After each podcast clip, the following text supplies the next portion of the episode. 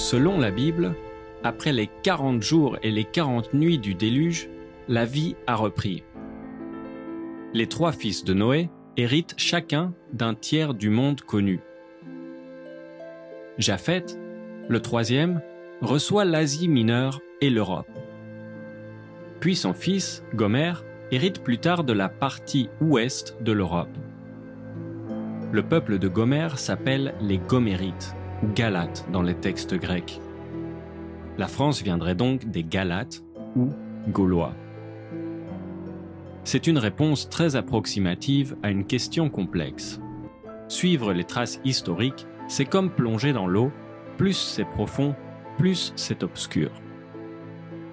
Les origines de la France sont en fait à l'image de la France actuelle, une multitude de cultures venant de toutes les directions.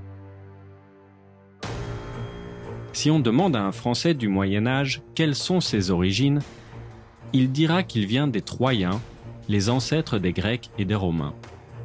C'est ce qui était enseigné à l'époque.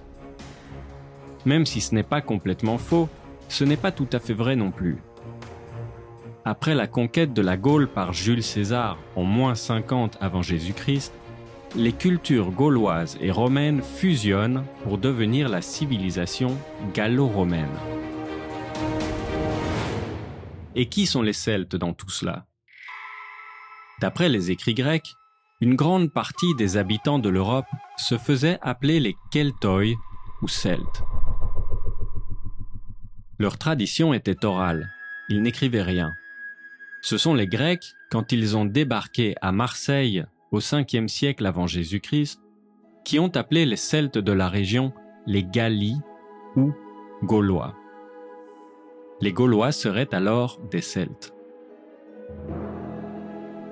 Et d'où vient le mot France? C'est plus tard, vers le 5e siècle de notre ère, qu'un groupe de Germains, habitant d'Outre-Rhin, envahit la Gaule. Ces Germains s'appellent les Francs. En installant leur premier roi, Clovis Ier, la Gaule change de nom et devient la Francie, puis la France au XIe siècle. Avec la domination franque, les Gaulois disparaissent des livres d'histoire jusqu'au XVIIIe siècle qui, pour des raisons politiques, voit un regain d'intérêt pour ce peuple perdu.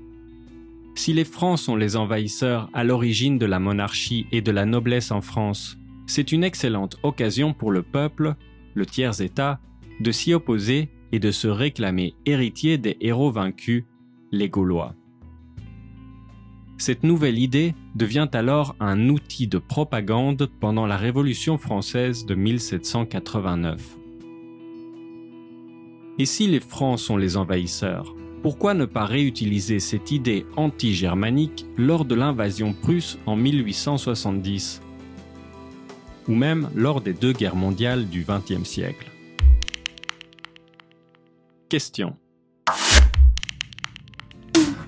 Quelle culture vous fascine le plus? Gauloise, celte, romaine ou franque Quelles sont vos origines culturelles? Peut-on se réclamer descendant d'un seul peuple et d'une seule culture?